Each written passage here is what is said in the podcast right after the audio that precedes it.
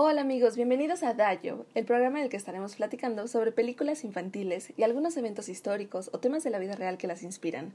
Mi nombre es Claudia Lever. Y yo soy Santiago Lara. Y el día de hoy vamos a estar platicando sobre la película de Kung Fu Panda 2, que es la primera secuela que vamos a tratar aquí. Esta película comienza con Po y con sus amigos, los cinco furiosos, estando en el templo, muy relajados, muy tranquilos, cuando de pronto reciben una noticia de que uno de los pueblos donde ellos viven necesita ayuda porque están siendo asaltados por una manada de lobos que está atacándolos y que está robándoles todo el metal que tienen. Cuando llegan a este lugar, logran ayudar a las personas que viven ahí hasta que Po ve un símbolo que empieza a traerle recuerdos que él desconoce.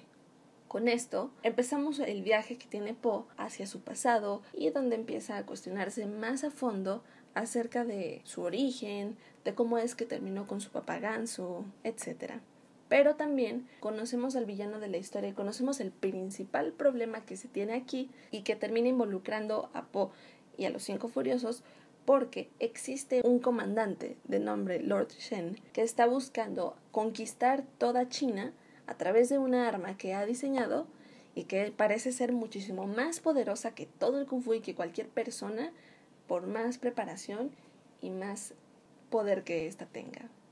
Con esto Po y los cinco furiosos se ven obligados a salir del pueblo y a buscar al Lord Shen para poderlo derrotar. La historia del villano también es muy interesante, y es que él, cuando era joven, descubrió que la pólvora podía utilizarse para algo más que solo fuegos artificiales, y a partir de ahí comienza a desarrollar armas y comienza con su travesía para poder volverse un ser muy poderoso. Tenemos a una divina que es como un, borrego y ella desde que comienza esto le indica a los padres de Shen que si él continúa con este camino, eventualmente llegará un guerrero de blanco y negro que lo detendrá. Entonces, lo que él decide hacer es exterminar a todos los pandas que con los que se cruza y que viven en la ciudad que sus padres gobiernan. Con esto, pues sus padres lo destierran y el odio en él crece muchísimo al punto en el que al presente, cuando nuestra historia se sitúa, él ha matado a muchas personas y ya tiene muchísimas armas con lo que planea conquistar China. Al final de la película tenemos que Po logra descubrir lo que había pasado con él y con los demás pandas en el pasado y logra adquirir paz interior. A través de esto, es capaz de defender a la población y de utilizar las balas que le disparan para poder derrotar a Shen y a sus secuaces. Y con esto, la película nos presenta un contraste muy interesante de cómo es que Paul logra aceptar y dejar ir el pasado, mientras que Shen no puede dejarlo ir, se aferra muchísimo a él y a sus ambiciones y termina por corromperse al punto en el que no solo extingue a una especie, sino que se voltea hacia su propia gente y no y no parece tener ninguna clase de límite para lograr lo que él está buscando, que es simplemente poder. Pero además de este contraste, en la película vemos que se aborda uno de los temas que se ha tocado mucho, tanto en mitos como en leyendas, y es este hecho de que el destino ya está sentado, está ahí presente, y que el buscar cambiarlo simplemente lo sella y lo corrobora más. En la película pues sucede esto con Shen y con el hecho de que se tiene la visión de que él eventualmente será derrotado si es que continúa con este camino de destrucción. En la vida real tenemos, por ejemplo, el famosísimo mito de Edipo y también la leyenda del hilo rojo. Pero además de esto, la película también hace mención o hace referencia a algo tal vez mucho menos tocado para nosotros o a lo que podríamos no estar muy acostumbrados, pero que es de suma relevancia. ¿Nos puedes platicar sobre esto, Santi? Sí, y es que el símbolo que utiliza Shen y el símbolo que le causa pequeñas reminiscencias de memorias suprimidas a Po es un símbolo un tanto curioso. Es un círculo rojo rodeado por un halo que emite haces de color rojo sobre el plumaje blanco de Shen. Este símbolo eh, se usa debido a que ese es el patrón que tiene Shen, siendo un pavo real. Y es sospechosamente similar al símbolo de la bandera imperial japonesa que usaron durante la Segunda Guerra Mundial y previamente a esta. Hoy en día Japón tiene prohibido utilizar este símbolo de nuevo y por muy buena razón. Si bien en Occidente todo el mundo sabe acerca de eh, los campos de concentración para los judíos y el holocausto que se llevó a cabo en Alemania, y tampoco es tan poco conocido los campos de concentración en la Rusia soviética como los gulags, sí es muy poco conocido los campos un poco más rudimentarios que se dieron eh, en el Japón imperial y los múltiples crímenes humanitarios que cometió el país. Ahora, Japón es un país que no ha sido tan radicalmente juzgado por sus crímenes cometidos durante la Segunda Guerra Mundial, debido a dos cosas principales. En primera, a que es muy difícil juzgar a un país cuando se tuvo que recurrir a bombardearlo dos veces con bombas nucleares y también debido a que Estados Unidos semicolonizó Japón después, entonces se llegó a un acuerdo político muy distinto del que se llegó en los países europeos. Pero eso no significa que esto no haya pasado. El Japón imperial que se presentó en la Segunda Guerra Mundial fue un país totalmente despiadado, racista y radical. Todos los países aledaños al Japón imperial, China, Corea, Sri Lanka, Indonesia, Filipinas, Java, entre muchos otros, sufrieron múltiples azotes e inhumanidades de las que aún en esos países se habla. Y la bandera imperialista de Japón representa un símbolo de odio y resentimiento en estos países. Uno de los incidentes más famosos es el incidente de Nanking, que fue una ciudad china en la que el ejército japonés arribó y después de destruir la resistencia y matar a los soldados, procedieron a masacrar al resto de la población de la ciudad, mujeres y niños incluidos. Después de esto se armaban oleadas de personas que pasaban a acuchillar los cadáveres con bayonetas para asegurarse de que en efecto estuviesen muertos y no estuviesen solo fingiendo. Como Nanking, hubo muchas otras ciudades en muchos otros países que sufrieron tratamientos similares a estos, sin mencionar los experimentos inhumanos que realizaron varias divisiones japonesas de investigación en las personas que consideraban inferiores a los japoneses, o sea, cualquiera otra persona asiática. Pero es importante recalcar que este Japón, el Japón imperial, que realizó estos atroces actos, no es el mismo Japón que existe hoy, ni el mismo Japón antes de él. Japón es un país que durante lo largo de su historia ha ido aumentando capas a su existencia dependiendo del periodo en el que se encuentre, tratando de adaptarse y así convertirse en un país más íntegro y completo. Japón empezó como una expedición de China a una isla, la isla de Honshu en Japón, y por ende siempre ha sido un país relativamente aislado, debido a que tiene el mar para separarse del resto de la humanidad, y así decidieron hacerlo los japoneses durante muchos años. Eventualmente se dieron cuenta que la regresión cultural y la falta de innovación que venía del aislarse de esta manera del resto de la humanidad no podía seguir y con esto empezaron a admitir ciertas características de otras culturas cercanas a ellos en Asia también, como la coreana o la china. De ahí tiene la escritura y muchos de los valores que se tiene en la sociedad japonesa hoy en día. Eventualmente, al darse cuenta que esto tampoco era suficiente, empezaron a abrirse también de manera de comercio Subsecuentemente, para tratar de avanzar, empezaron a mandar personas a las universidades y las ciudades occidentales para tratar de adquirir conocimiento. Y esto los hizo suficientemente poderosos como para declararle la guerra a países como Rusia, guerra que ganaron, y empezar a intentar expandirse. Este intento de expansión fue el Japón imperial presente en la Segunda Guerra Mundial, que fue derrotado por Estados Unidos y finalmente viene la ocupación de Estados Unidos de ciertas áreas de Japón, sobre todo Okinawa, una ciudad al sur o oeste de Japón, en la que establece una base militar. Y con esto la cultura se empieza a agringar un poco, por así decirlo, y también se exporta un poco la cultura japonesa a Estados Unidos.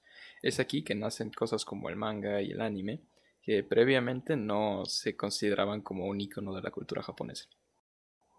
Ahora, Japón, todas estas etapas por las que ha tenido que cursar para adaptarse y mantenerse relevante en el mapa político, las ha aceptado, no las trata de negar, y trata de construir sobre las bases que ya están asentadas para tratar de mantener su estatus. Ahora, no todos los países asiáticos se comportan de esta manera. Por ejemplo, China es un país que también tiene mucha historia, por el que han cursado muchas distintas fases. Es un país más antiguo que Japón, del que se tienen recuentos históricos desde hace muchísimo tiempo, incluso comerciando con Roma, con seda y algunas otras especies. Sin embargo, en China se ha dado esta curiosa tendencia a que cada época trata de nulificar o anular los efectos de las épocas pasadas.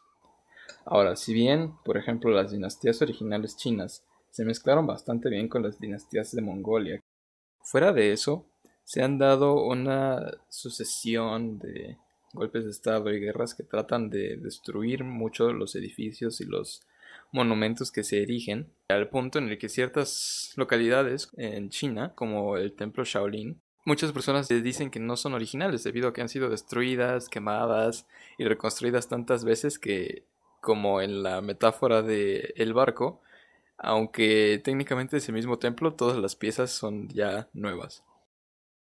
Y todo esto ha culminado y ha recobrado fuerza, incluso más que en cualquier otra época, hoy en día, con la República Popular de China actual que pertenece a un partido comunista. Cuéntanos, Clau, ¿cómo vive la gente aquí? Sí, claro. En China lo que sucede es que el Partido Comunista de China tiene muchísimo control y censura mucho a la población. Esto lo hacen más que nada por razones políticas y es que todo medio de comunicación, ya sea revistas, periódicos, la radio o la televisión, hasta el Internet, lo tienen bajo supervisión. A pesar de que la población de China es muy activa en el Internet, todo lo que hacen lo monitorean y cuando hay algo que no coincide con lo que piensa el gobierno de China, se llegan a tomar algunas medidas. De hecho, algunas redes sociales o algunas herramientas de Internet, como lo son Google, YouTube, Twitter, Facebook, no son permitidas en China y de hecho han desarrollado sus propias redes sociales, pero además algunos otros temas como Dalai Lama o incluso la homosexualidad todavía se tratan con mucho cuidado si no es que también son censurados. Existe una ONG de nombre Freedom House, ubicada en Washington, D.C., que mide el estado de derechos políticos y libertades civiles en todos los países del mundo. Esta ONG califica a China como no libre, que es la peor calificación que le pueden asignar a uno de los países. Sin embargo, a pesar de que esta ONG no está asociada con el gobierno, es financiada en su mayoría por el gobierno de Estados Unidos, y dada la rivalidad que existe entre estos dos países, Habría que tener esto en mente al momento de tomar alguna clase de evaluación, crítica o señalamiento por parte de uno de esos países a otros. Sin embargo, existen dos hechos que son más objetivos y que también nos indica el alto nivel de censura que se da en este país. Y es que, por ejemplo, se tiene que a los usuarios de WeChat y de TikTok, que son redes sociales chinas, ¿Les ha pasado que al momento de hablar sobre temas controversiales para el gobierno de China, llegan a sufrir alguna clase de censura, como lo es que les deje de funcionar, se les bloquee el acceso a ellas, sus documentos no se envíen, etc., incluso cuando son usuarios que no están dentro del país. Por otro lado, tenemos que existe este crédito social o este código civil que califica a las personas en China de acuerdo al comportamiento que tienen en la sociedad. Otro de los países que tiene muchísima censura es Corea del Norte. Y aquí la principal diferencia que se tiene con China es que mientras sí existe una clase de Internet que puede utilizar su población, ellos no tienen acceso al Internet global como lo conocemos. Entonces, mientras en China sí son activos y son monitoreados, en Corea del Norte son activos pero realmente no como lo somos en el resto del mundo. Sin embargo, sí existe un Internet global, pero este está muy limitado y solo muy muy poquitas personas tienen acceso a él y obviamente está igual súper monitoreado. Otra ONG que clasifica al periodismo de diferentes países es la de Sin Fronteras. Esta es de Francia y a Corea del Norte siempre lo coloca en uno de los últimos lugares. Algunos de los temas que son censurados en Corea del Norte tal vez muy para sorpresa nuestra, son por ejemplo el cristianismo, Japón, Corea del Sur y evidentemente Estados Unidos. En la literatura, este tema de la censura también se ha explorado mucho y hay dos obras muy muy famosas que estoy segura que ustedes van a reconocer. La primera de ellas es la novela de 1984, en donde si bien gran parte de la población está al tanto de lo que sucedió en el pasado, el presente y toda la información actual es manipulada por el gobierno y se vigila mucho qué es lo que cada individuo hace, dice y piensa. De hecho, se tiene prohibido el pensar, hay una policía del pensamiento. Por otro lado, tenemos el ejemplo de la novela de Un Mundo Feliz, que también habíamos mencionado en el capítulo de B-Movie. En esta novela lo que sucede es que la historia no se le oculta del todo a la población, pero gran parte de esta sí se les oculta y lo que no se les oculta suele ser ridiculizado o se suele expandir esta visión donde es algo malo. Pero la literatura también nos ha permitido abordar otros temas, como lo es el uso de la ciencia para el mal. En el libro de El hombre invisible, escrito por H. G. Wells, hay un estudiante de medicina que, al enfrentarse a pobreza y a miseria en su vida, busca realizar alguna clase de descubrimiento que le permita salir adelante. A través de experimentación, eventualmente logra desarrollar un químico que permite volver invisible a cualquier objeto o persona y después de que vuelve invisible a un gato y es acusado por la dueña del gato, él decide volverse invisible y con esto comienza a descubrir todo lo que puede hacer cuando es que no es vigilado. Para el final del libro se ve que ha cometido muchas agresiones y que ha perdido el juicio porque ya no sabe distinguir lo que es bueno, lo que es malo, o bien, si lo hace, no le importa porque solo le importa cómo está él. En la película, esto lo podemos observar con Lord Shen, que pues si bien sabe que el asesinar es algo terrible, a él no le importa al grado de que llega a darle una orden a su comandante para que ataque, aunque vayan a afectar a sus propias tropas, y pues él solo va detrás de la meta que tiene, que es el conquistar todo China. Pero Santi, volviendo a la parte de la ciencia y el desarrollo de la humanidad o el desarrollo tecnológico, ¿tú tienes algunos ejemplos de cómo se han empleado estos para mal en la vida real a lo largo de la historia? Sí, por supuesto. De hecho, el mismo ejemplo que se presenta en la película de la pólvora es un ejemplo real que se dio en la historia. La pólvora originalmente tenía como fin el el de presentar un espectáculo. No necesariamente se restringía solo a los fuegos artificiales, pero sí era algo que debía ser empleado para entretener a las personas y presentar un espectáculo. Fue después de esto que la porción militar de China se dio cuenta que esto se podía usar como un arma. Y aunque, si bien las armas de fuego desarrolladas por China en un principio no fueron muy buenas, cuando eventualmente estas llegaron al mundo árabe, fue aquí que cobraron vida y revolucionaron el campo militar del mundo.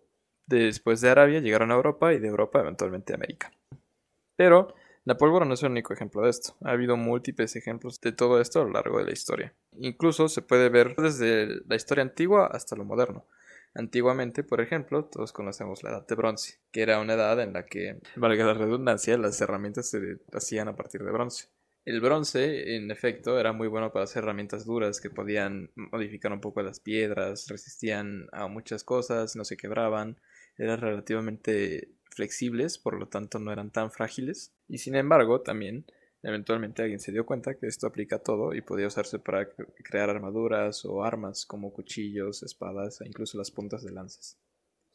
Y hoy en día, mucho más cercano a nosotros, tenemos múltiples ejemplos también, como bien puede ser la energía nuclear. Este es uno de los ejemplos más famosos y más controversiales, y por buena razón. Hay mucha energía que se puede aprovechar manipulando los núcleos de los átomos. Y esto se presta tanto a energías extremadamente limpias y eficientes, como es la energía nuclear que se provoca a base de fisión en una planta nuclear eléctrica, o se puede utilizar con un fin mucho más siniestro y destructivo en la forma de una bomba nuclear que puede cobrar la vida de miles o millones de personas, dependiendo de cómo se use. Ahora, eh, esta dualidad no, no tiene que ser específicamente de lo bueno a lo malo, puede pasar al revés. Regresando a la Segunda Guerra Mundial, al imperio japonés, muchos de los experimentos inhumanos que se realizaron en esta época sirvieron subsecuentemente para realizar avances científicos, especialmente en el área de medicina, que hoy en día nos benefician bastante.